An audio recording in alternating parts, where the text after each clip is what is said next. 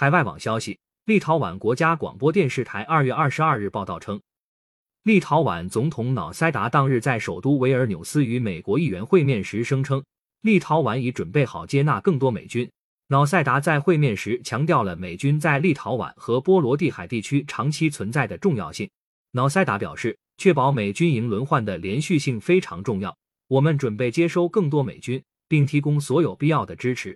报道称，由七名美国国会议员组成的代表团于二十二日访问维尔纽斯。美国和立陶宛重点讨论了波罗的海地区安全和增加驻军等内容。俄罗斯观点报网站曾刊文批评立陶宛对美表忠心很夸张、很愚蠢。